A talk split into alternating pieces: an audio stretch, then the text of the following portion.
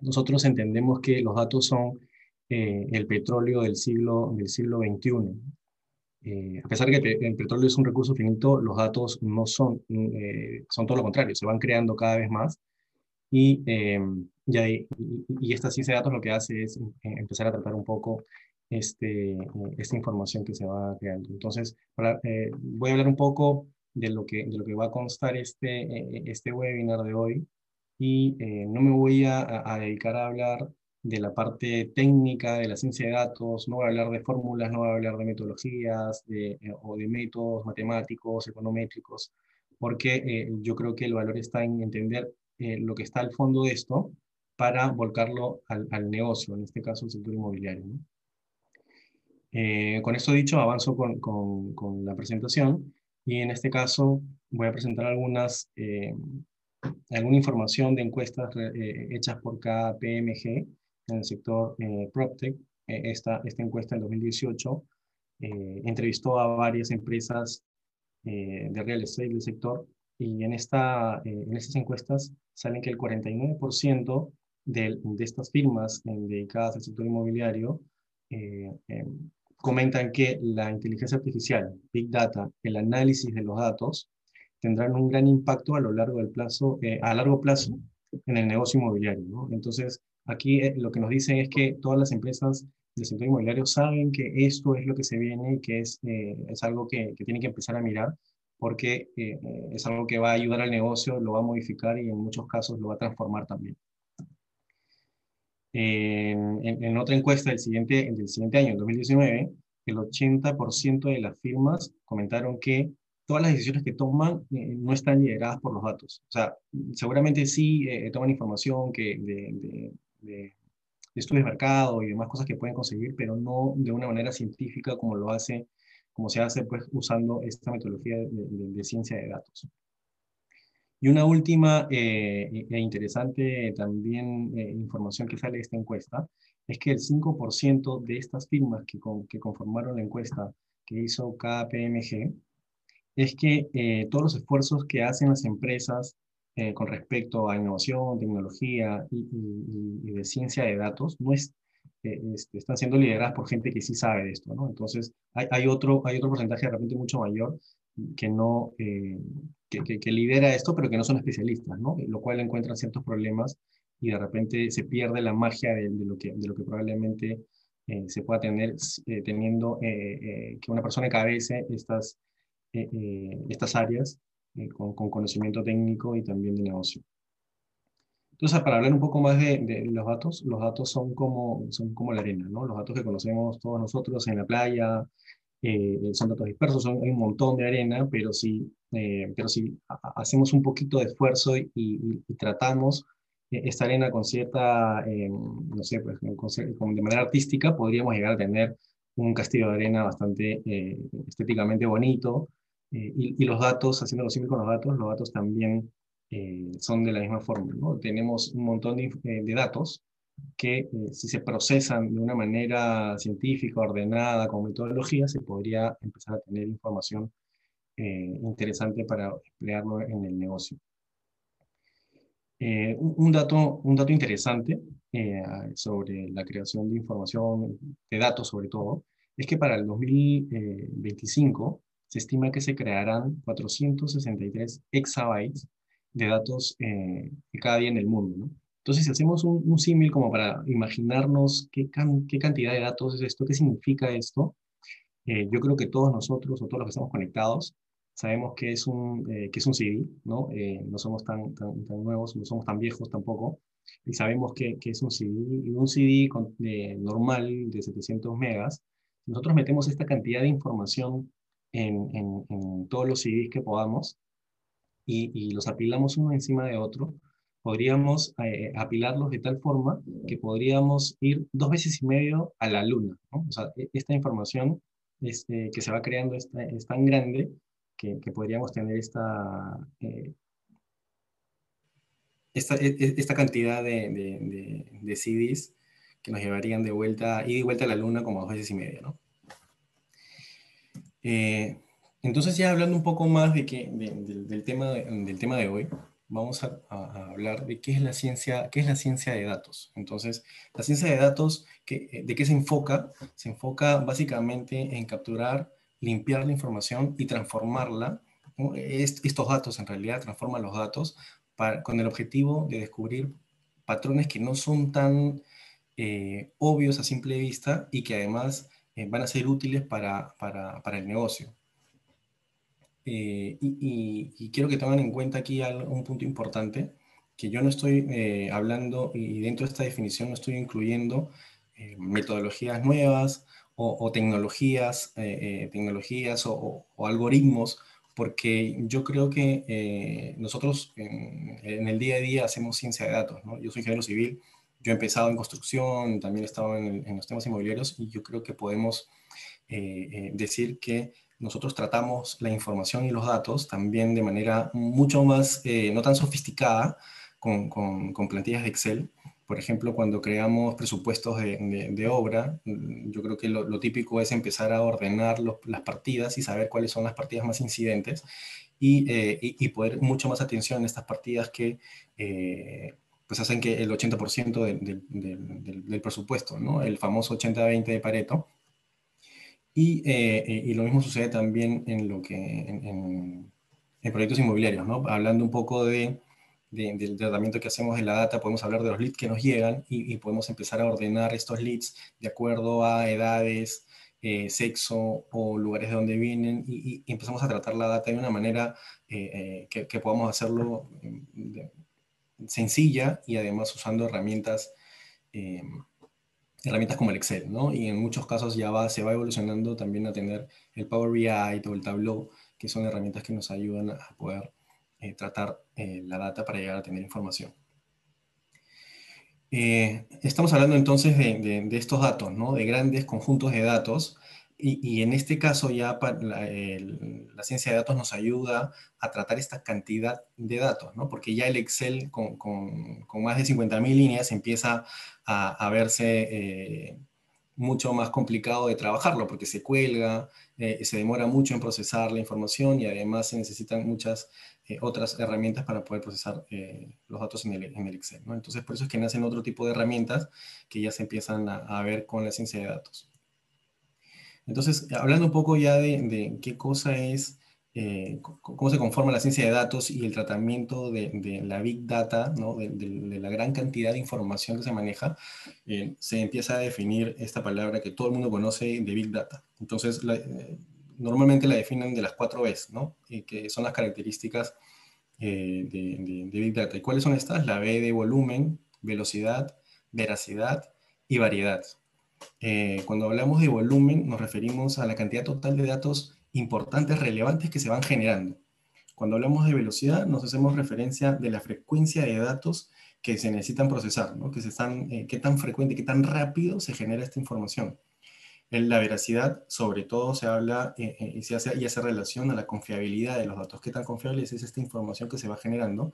Y la variedad es sobre la diversidad de los datos o los puntos eh, o los diferentes puntos donde se van creando esta, esta información o esta data para después tratarla. Eh, y, y, si nos movemos un poco ya y entramos al sector en el que estamos hablando hoy día, que es el sector del, del real estate, el sector inmobiliario, eh, aparece también esta otra definición de white data. Eh, el White Data es un término, una terminología que se usa mucho eh, o que prácticamente lo ha acuñado el, Centro del Real Estate del MIT y, lo define y define el Real Estate Data, la data inmobiliaria, con estas características también de las cuatro Bs, ¿no? que, que son los datos característicos de, de, información o del Real Estate, tienen un volumen y una velocidad relativamente bajos, pero una veracidad entre media y alta, ¿no? media, media y alta, y además em, esta, esta gran variedad de, y la última, la última vez la variedad eh, también es alta porque vienen de muchas fuentes de información, de muchos puntos eh, de interés donde se va creando esta información. ¿no? Eh, entonces, esta es la característica que nosotros tenemos en, el sector inmobiliario. ¿no? Si hablamos de volumen, por ejemplo, y, comparamos con, una, con, con, las búsquedas que, hace, que, hacemos nosotros en Google todos los días, Google puede tener millones, millones de, de, de data de, personas que están buscando cierto tipo de información y, y, es un volumen alto. ¿no? Entonces, si hablamos, por ejemplo, de transacciones inmobiliarias o de ventas de departamentos nuevos en, en, en Lima, esta información eh, qué tanto puede ser, ¿no? O sea, vayamos viendo qué volumen de información puede crear. Al año, ¿cuántos departamentos se venden? Podemos crear o decir, dependiendo del año, dependiendo de, bueno, del contexto que vivimos, podemos ser entre 12.000 o 16.000 eh, departamentos que se venden al año. Eso quiere decir más o menos que se venden mil al día. Y si comparas la información eh, de, Big Data en realidad que se crea cuando vas buscando información en Google, pues ahí encuentras una, una, diferencia. Por eso es que también eh, eh, existe esta definición del Big Data y White Data en el caso para usarlo en el real estate, porque la, la, información que se crea, los datos que se crean son diferentes con estas características.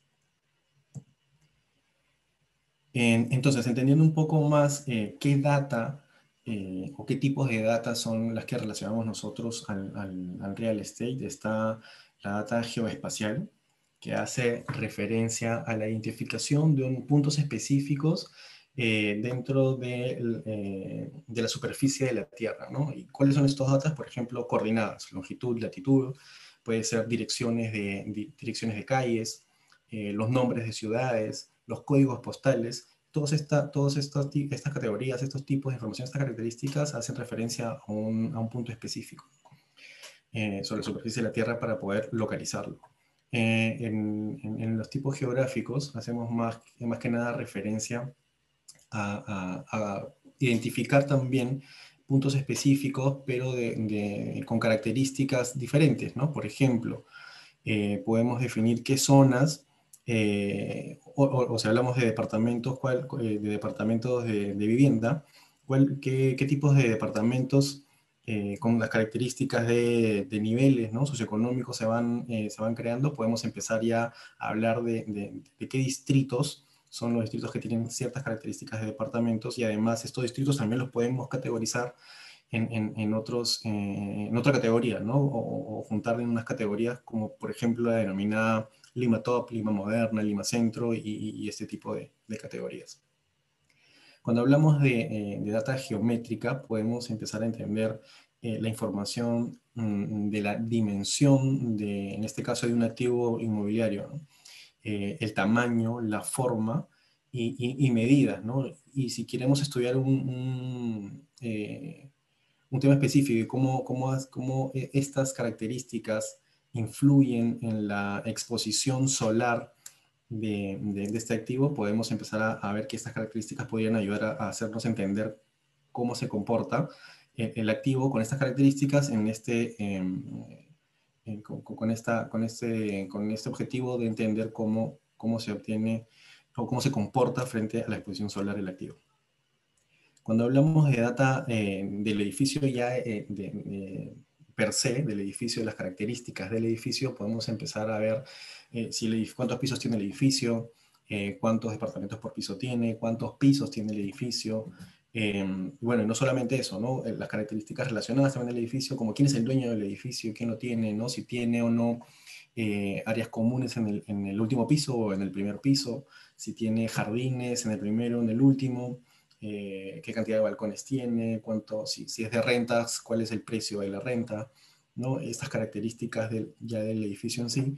Y, y, y si hablamos de la data contextual, es de la data que rodea el edificio. ¿no? Yo estoy poniendo el ejemplo de un edificio y, cuáles son estas data, esta data que rodea la data contextual del edificio. Puede ser ubicaciones de eh, si está cerca o no a restaurantes, eh, a, otros activos como hospitales, eh, si está cerca o no a parques, y otro tipo de data que, que también define el, contexto donde se encuentra el edificio, ¿no? la tasa de criminalidad, el tráfico de la zona, eh, si es una zona de eh, ingreso per cápita alta o no, si es eh, la, tasa de empleabilidad también es alta o no en la zona. Entonces son características y contextos que también se pueden empezar a, a, recolectar de esta, de esta zona. Y por último, la data de diferentes de, otras industrias que también se relacionan con, con, con, el edificio, ¿no? O con, con, el negocio, el real estate. Otras, otras Em, industrias que nos pueden alimentar de información, que ayudan a los inversores, a los dueños y compañías y, a otros stakeholders a tomar eh, eh, decisiones eh, más informadas. ¿no? Por ejemplo, podemos obtener información de los compradores, de, los centros comerciales que están cerca, obtener información de qué cantidad de, alumnos hay o, en específico, si son de provincia o no, de universidades, ¿no? Y sobre todo ahora, pues que, que se tiene información de, eh, eh, eh, bueno, que está muy de moda el tema del delivery, pues puedes usar esta información del delivery para que la industria, por ejemplo, de, restaurantes pueda entender cuáles son las zonas que se mueven y cuáles son los gustos que tienen ciertas zonas en específico, ¿no?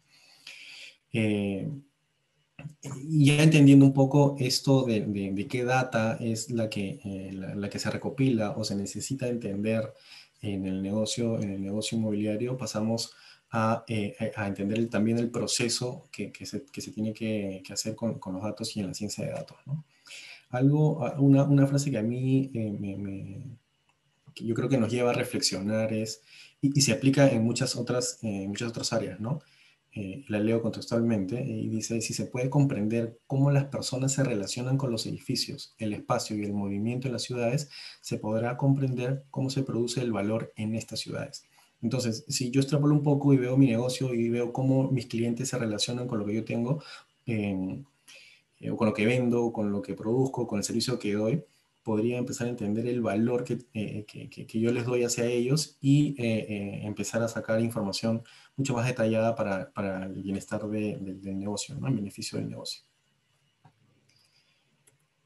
dentro de la primera, del, primer proceso, del, de primer escalón del proceso de, de, la data, está la pregunta, la pregunta de negocio que se debe hacer. ¿no? Es importante hacerse una pregunta, eh, la pregunta muy relevante eh, dentro del proceso de, análisis de datos. Entonces, ¿qué pregunta eh, se hace normalmente en el negocio? Eh, si yo quiero eh, mejorar algún área, puedo decir que esta, esta pregunta puede, puede abarcar dentro del desarrollo de producto, dentro del área de marketing, de pricing, de ventas, inventarios, operación y procura.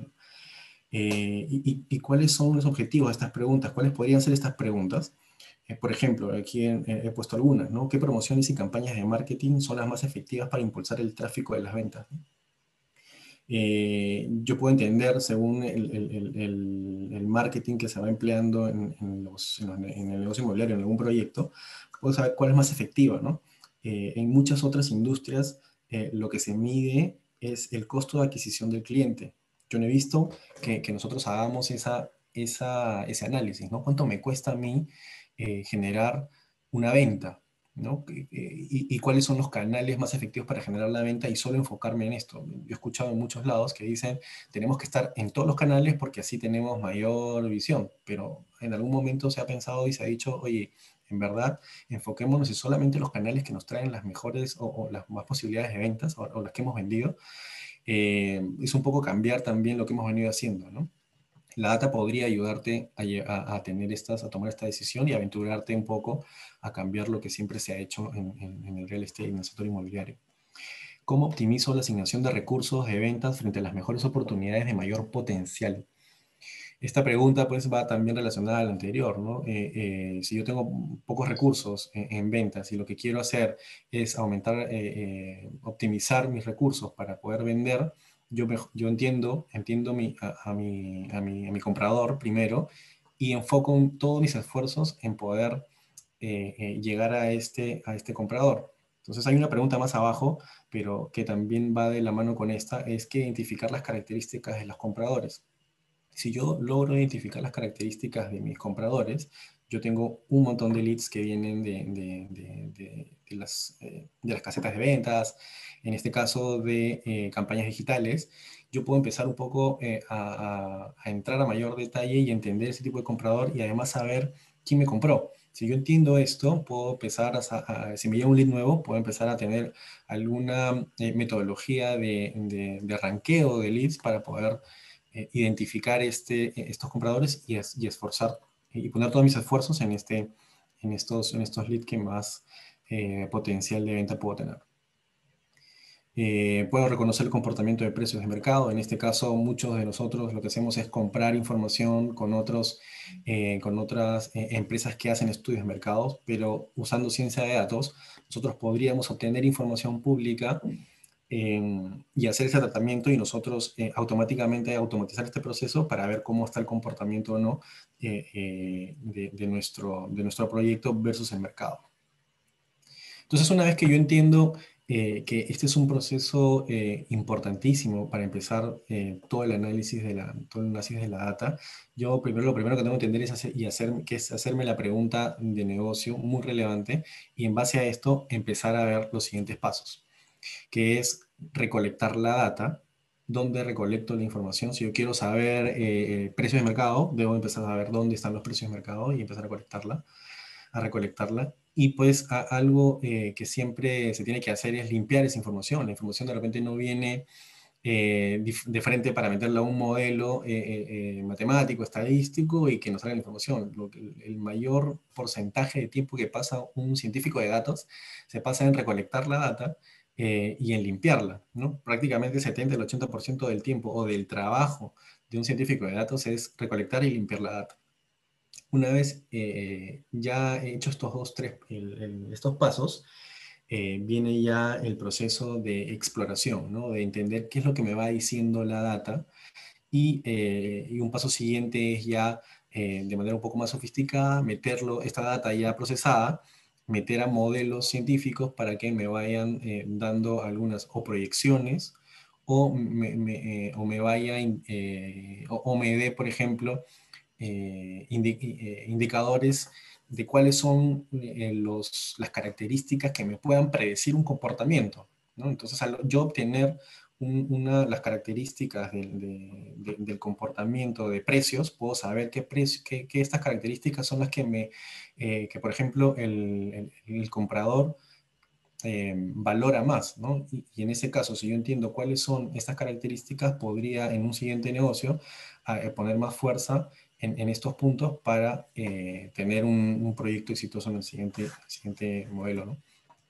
Y después, después de todo esto, eh, de todos estos procesos, llega la interpretación y comunicar, comunicar los resultados a los stakeholders, a stakeholders y a las personas involucradas dentro del proyecto. Eh, yo, yo, lo que quiero hacer aquí es un poco hacer un, paréntesis y, quiero mostrar con esta, con esta imagen eh, de todos los aplicativos y que yo creo que el 90%, el 99% de nosotros tenemos estos aplicativos en el celular.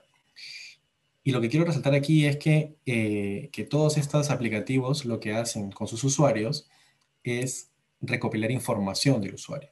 ¿Qué tipo de información? aquí, la, aquí la muestro. Por ejemplo, datos de contacto, eh, algunos contenidos del usuario dentro de, su, de su, ámbito del, del, aplicativo, del celular, donde esté, donde esté usándolo, la ubicación, eh, datos de uso, diagnósticos, contactos, historial de búsqueda, las compras. Entonces hay un montón de información que estos, que estos aplicativos, que estas empresas eh, sacan de nosotros, ¿no? ¿Para qué? Obviamente eh, para usarlo en beneficio de ellos. casi todos son básicamente para usarlos en, publicidad, ¿no?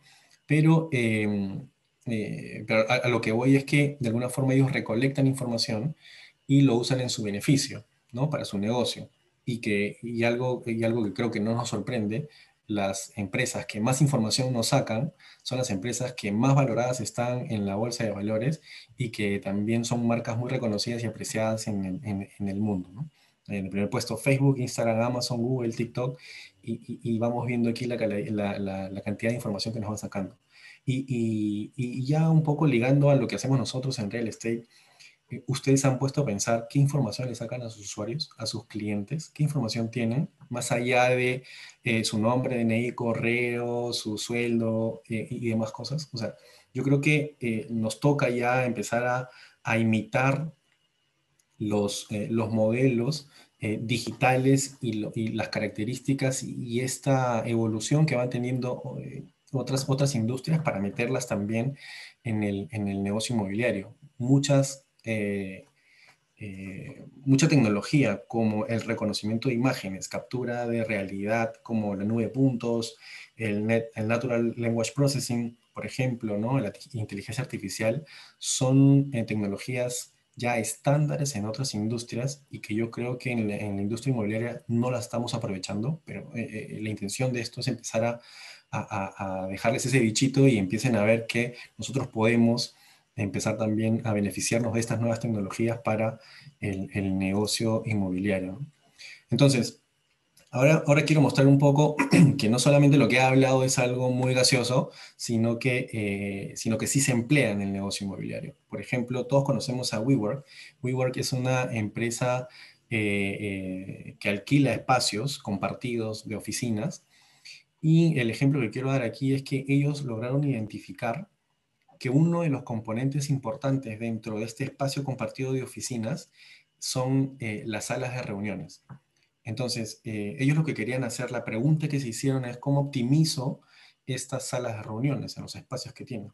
Ellos lo que hicieron fue em, recopilar toda la información eh, de uso de sus, em, de sus salas de reuniones en todos los locales donde, donde ellos están y empezaron a categorizarlas por eh, cantidad de personas, cantidad de, de, empresas que están en esas oficinas, el lugar donde se encuentran y empezaron a, a ver eh, y a recopilar la información de cómo van eh, separando las salas de reuniones de sus diferentes tamaños, porque tienes de reuniones para dos personas, para una persona, para más personas, para más grandes, ¿no? Entonces, lo que querían saber es cuánto, cuánto de, las chiquitas necesito, cuánto de las medianas y cuántas de las grandes necesito para poder optimizar sus espacios. Entonces, eh, recopilaron esta información, usaron inteligencia artificial, redes neuronales, y con ello empezaron a predecir y a ver cuál es el comportamiento con las características que ya mencioné al inicio, eh, e, el uso, el nivel de uso de estas, eh, de estas oficinas o de estas salas de reuniones. Entonces, cuando ya tenían un, un, local nuevo al cual tenían que implementarlo, metían estas características que se basaban en el diseño de un arquitecto, lo metían a su modelo y el modelo predecía y decía, bueno, este layout tiene, va a tener estas características. Entonces, ellos lo que podían hacer es optimizar estos, eh, eh, estas salas en tamaños y en cantidad para, eh, para el beneficio de, sus usuarios en sí. ¿no? Entonces, lo que llegaron a encontrar fue que las, los locales donde, usar, donde no usaron esta, esta metodología, pues tenían una información muy dispersa con respecto a lo que habían eh, había tenido en hipótesis en primer lugar como, el, eh, como tenerlo el, como tener el, eh, el, arquitecto, solamente el arquitecto sin el modelo, ¿no? Y cuando usaron el modelo, pudieron optimizar los espacios y se ve pues que en esta zona todo, todo el, cálculo de horas que ellos creían que iban a usar los, las salas de reuniones, pues versus lo que habían planificado o previsto, pues estaba muy, muy correlacionado. El, beneficio de esto, de, hacer esta, de, usar la inteligencia artificial y el análisis, lo que hacen aquí es eh, eh, eh minimizan los riesgos, ¿no? Porque yo puedo tener, por un lado, diseñar eh, de manera eh, deficiente el, los, el, el, espacio y tener pocos, pocas salas de reuniones que al final van a estar siempre ocupadas y nunca como usuario voy a tener la oportunidad de usarlas. Y en el extremo voy a tener muchas salas de reuniones que también no me van a, em, eh, pues que en el caso de, de, la empresa, de WeWork, va a tener eh, salas de reuniones que están siendo muy subutilizadas y esto en detrimento del espacio, ¿no? Entonces, eh, lo que logran aquí es optimizar el espacio en beneficio de, los usuarios. Es un ejemplo claro de cómo, de cómo usan esta metodología para, para experiencia del usuario y sobre todo también para el negocio. Eh, voy a hablar un poco de, Brookfield. Brookfield es una empresa eh, de asset management muy grande eh, a nivel bueno, mundial. Y más o menos para que tengan, tengan un poco, saben, tengan idea de, lo grande que es esta empresa, ellos tienen más o menos 550 billones de dólares en, en activos que están en, en, administración, ¿no? que ellos administran esta cantidad de, de activos con este valor. Entonces ellos lo que quisieron es eh, primero, optimizar sus operaciones. Y segundo, generar una mayor, una mayor experiencia eh, eh, a su usuario. En este caso, los usuarios asustenan a, la, gente que alquila sus, espacios y lo que hacen es contratar una empresa que usa la tecnología de Digital Twin para poder pasar todo el comportamiento del edificio de manera digital. ¿no? Entonces, ellos pueden saber la cantidad de gente que entra, a qué hora entra, a qué hora, es el pico de, la, de, gente que ingresa, que trabaja, cuáles son los pisos que están más o menos usados, con más gente, con menos gente, cuáles son los, los sistemas que se están usando, que, usan o que consumen mayor energía, eh, y, toda esta información que se va recopilando de manera en, tiempo real se puede usar para beneficio de la, empresa con otros proyectos. ¿no? Yo puedo optimizar eh, espacios sabiendo que si son usados o no, por ejemplo, amenidades que creí que iban a usar y que no lo están usando, en el siguiente proyecto, pues este espacio puede ser eh, optimizado. Y además también equipos que, que, que cree que, son, que consumen mucha energía, podría usar otras alternativas para empezar a ver eh, eh, en economizar ya en la operación. Además de tener información de los planos, características, eh, mantenimientos, todo en línea, pero con la intención de entender el comportamiento y el uso del, del equipo. Entonces, ¿cómo, los datos, cómo recopilo datos mediante uso de tecnología y estos datos al final los analizo para poder tomar decisiones para el beneficio del, del negocio. Si hablamos del retail, por ejemplo, eh, y, vemos un poco de cómo, eh, cómo usamos, eh, cómo recopilamos información, existen diversas metodologías. En este caso estoy mostrando una metodología de heatmap, ¿no? el mapa de calor, en el cual puedo entender aquí cuáles son los puntos calientes dentro de un centro comercial, de una tienda, de un supermercado, y saber dónde están los puntos en, los que los, los, usuarios, los compradores están. ¿no? En este caso, este es un layout de un centro comercial eh, eh, yo puedo entender que esta zona eh, roja es una zona que, que, es muy transitada y si yo conozco esto porque lo estoy midiendo y, recopilo esta información, puedo analizar y, puedo decir en beneficio del negocio que estos locales serían los locales que más, que más tráfico tienen y probablemente podría alquilarlos a un mayor precio.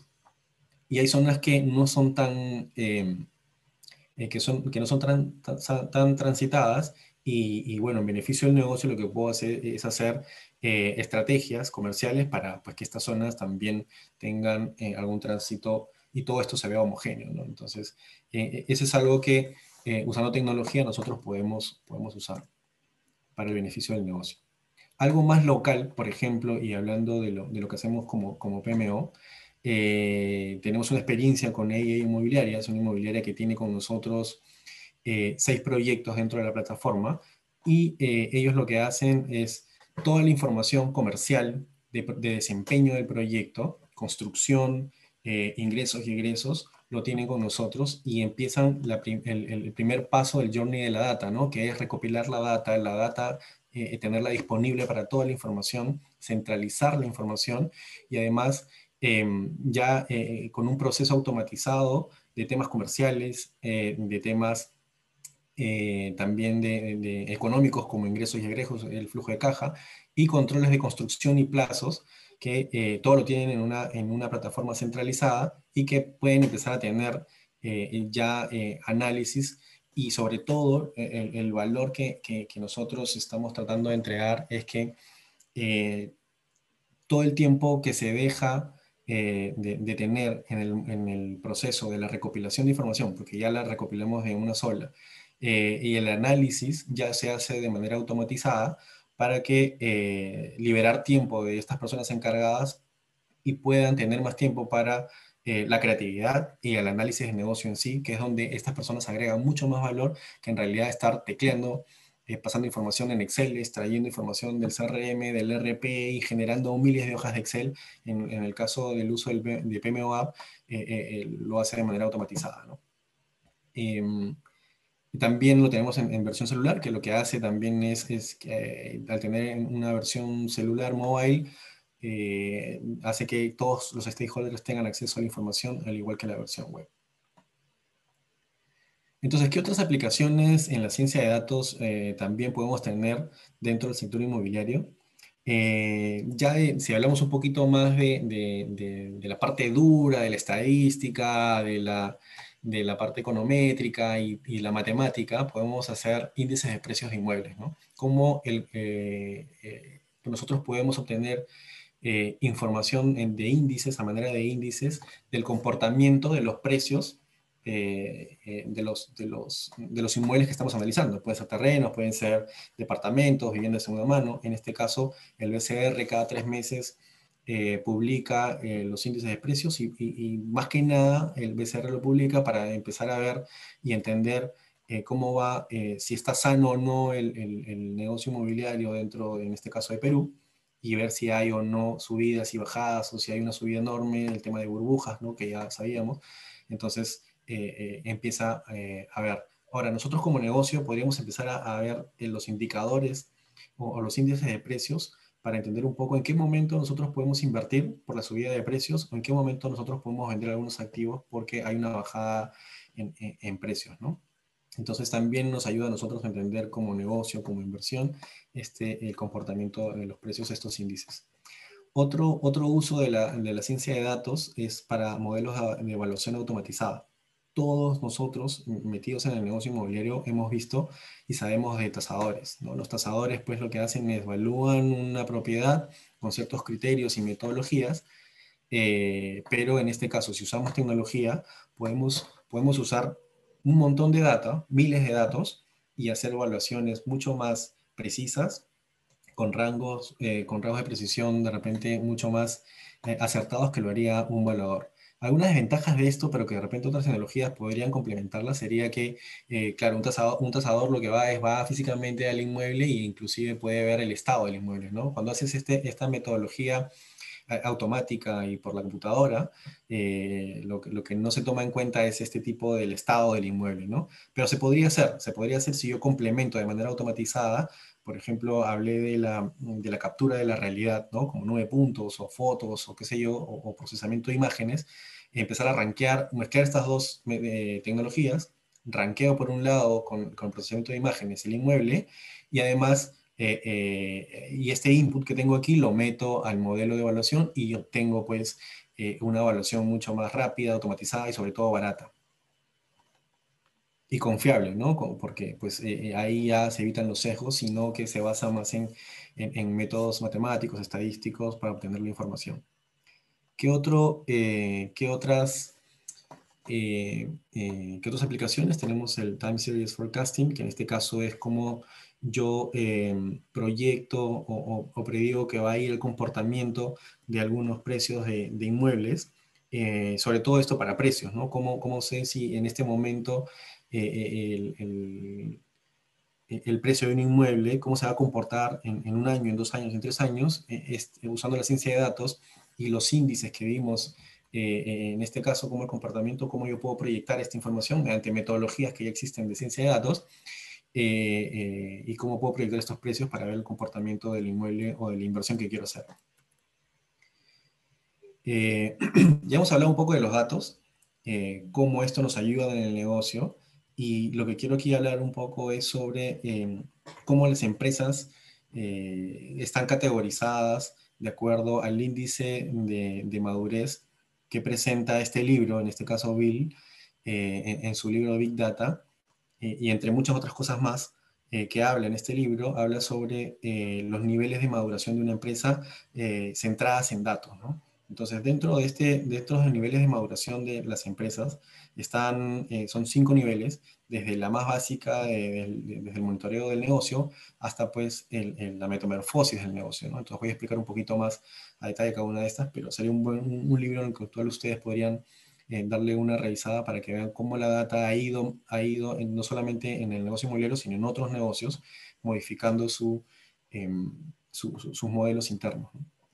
Entonces, eh, las tres primeras fases son eh, optimización de procesos. ¿no? Pongo el logo, el logo, de PMO porque PMO ayuda dentro de estas fases también a, a, que la empresa se convierta en, en, o obtenga uno de estos niveles. Y en el caso del, del monitoreo del negocio, eh, en este caso, que es el nivel más básico en el que una empresa se centra en data, es obtener eh, KPIs, pero no solamente eh, KPIs del negocio, sino un dashboard en el cual uses tu analítica avanzada para poder tener KPIs e insights importantes del, del, desempeño del negocio.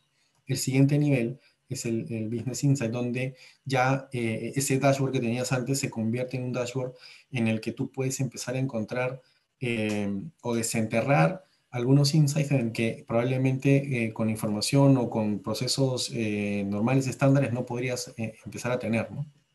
por ejemplo, si hablamos del negocio inmobiliario y, yo sé que en, un modelo típico, una tipología de, departamento es la más exitosa en un proyecto, podría saber y, comparar con otros proyectos cuál es la tipología que también es más exitosa. Entonces, eh, eh, lo, que hace, eh, lo, que, lo que hace que llegues a este nivel es que ya las las herramientas que tengas automatizadas te ayuden a descubrir ese tipo de información sin que tú empieces a pensarlo, porque lo, lo que hace eh, eh, que llegues a este nivel es que todas las herramientas tecnológicas que tengas te ayuden a descubrir esto de una manera más rápida y sencilla, ¿no? En base a la, metodología de, que uses de ciencia de datos y demás otras cosas de, registro de información.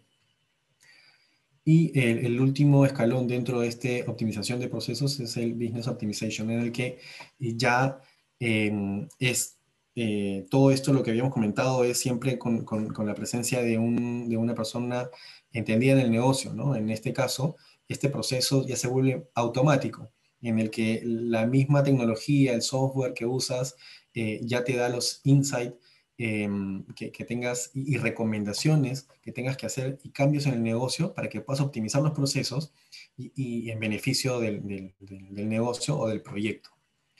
El siguiente, los siguientes dos niveles ya son eh, eh, niveles en el que la data se convierte en, un activo también y lo que te permite hacer es que puedas monetizar la información.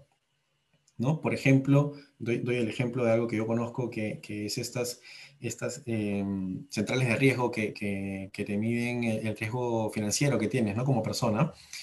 Eh, para nosotros, para el sector inmobiliario, este es algo importantísimo y nos venden esta información. Entonces, tú mides una cosa, tu negocio es otra, ¿no? Como, estas empresas de, que miden riesgo financiero, pero pueden vender esta información para eh, beneficio de otras industrias eh, y, que puedan empezar a entender mejor eh, su negocio en base a esta, a esta data. ¿no? Entonces, por ejemplo, nosotros creamos un montón de información eh, eh, de compradores de inmuebles. Se me ocurre un montón de negocios nuevos que podrían, que podrían salir en base a toda la información que nosotros vamos recopilando de nuestros, de nuestros compradores, ¿no? porque tienen ciertas características específicas. pero toca pues que la empresa, que esta empresa que recopila esta información y que tiene esta data empiece a pensar qué otros ingresos podrían generar eh, eh, esta, esta data. ¿no? Por ahí yo conozco de algunas que están empezando a, explorar qué se, puede, qué se puede hacer con esta, con esta data y, eh, y, resulta bastante, bastante interesante cómo la información que nosotros recopilamos como sector, como industria, podría beneficiar a otras, otras industrias también. y por último, el último, el último, el último escalón es el de, el de la metamorfosis del negocio, ¿no? en el que ya aquí tú creas eh, otros, otros modelos de negocio eh, complementarios probablemente al, negocio inmobiliario y también eh, puedes empezar a, tener ingresos, nuevos ingresos por, por, este nuevo, por este nuevo servicio que has descubierto, por esta data que has encontrado y nuevos mercados. ¿no? Entonces ya la, empresa empieza a abrir, eh, eh, abrir campo con, otras, con, otros, eh, con, otros, con otros ingresos probablemente de, nuevos negocios, de nuevos servicios, pero todo en base a. Entonces todo lo que hemos, todo lo que hemos hablado un poco ahora va de cómo nosotros entendemos la data por un lado, de cómo se procesa y cómo eh, eh, la empresa que está centrada en, información puede ir evolucionando en base a la información de la data y cómo también esta data podemos llegar a monetizarla, ¿no? Tanto en beneficio del negocio, en la parte de optimización de los procesos, y además cómo creando nuevos negocios y eh, mejorando y abriendo nuevas oportunidades de negocio dentro de la empresa.